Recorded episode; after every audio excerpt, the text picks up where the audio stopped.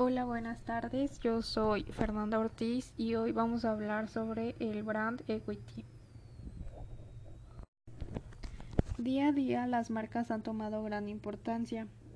Su concepto ha evolucionado y ha llegado a generar una experiencia para el consumidor, superando la funcionabilidad, representando un estilo de vida e incluso un sueño o aspiración. De ahí su relevancia emocional y la satisfacción en la adquisición de un producto. Y como la marca representa la identidad de un bien, servicio o territorio, persona o evento también, eh, lograr posicionarla en la mente de un cliente es un reto para el marketing. En las empresas, ante un entorno económico competitivo, y donde la competencia no se genera en los puntos de venta. Y el verdadero conflicto se da a través de la confrontación que realiza el consumidor de una combinación de ventajas diferenciales.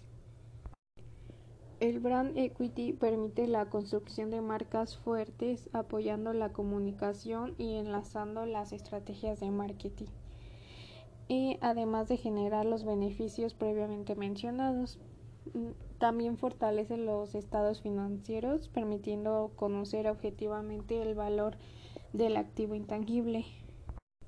Algunas características o aplicaciones del brand equity es que permite mayor lealtad del cliente, eh, percepciones mejoradas del desempeño del producto, mayores márgenes, mayor elasticidad de la demanda frente a la disminución de precios y aumento de la eficacia en las estrategias de comunicación del marketing.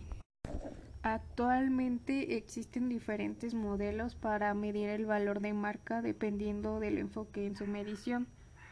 Y hay cuatro grupos de métodos para la valoración de la marca que pueden basarse en el valor financiero o en el consumidor.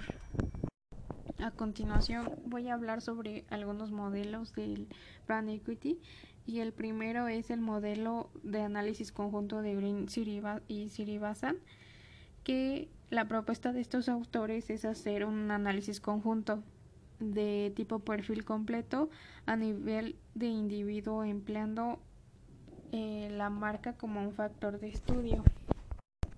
Eh, el modelo de Farquhar mm, es uno de los modelos teóricos planteados para construir una marca con alto brand equity y se basa en tres etapas denominadas introducción, elaboración y fortificación. Y el otro sería el modelo de Aike y es uno de los pilares teóricos de la medición del brand equity y su objetivo es explicar la estructura de la valoración de marca y gestionarla teniendo en cuenta que el poder del nombre de la marca no se restringe a los mercados de consumo. Y como conclusión podría decir que la valoración de marcas es un tema apasionante, como todos los derivados del branding también. Y se recomienda abordar estudios sobre las extensiones de marca y o temas relacionados con con los autores que vimos, Aiker y Keller, pero también otros autores que son muy importantes para el brand equity.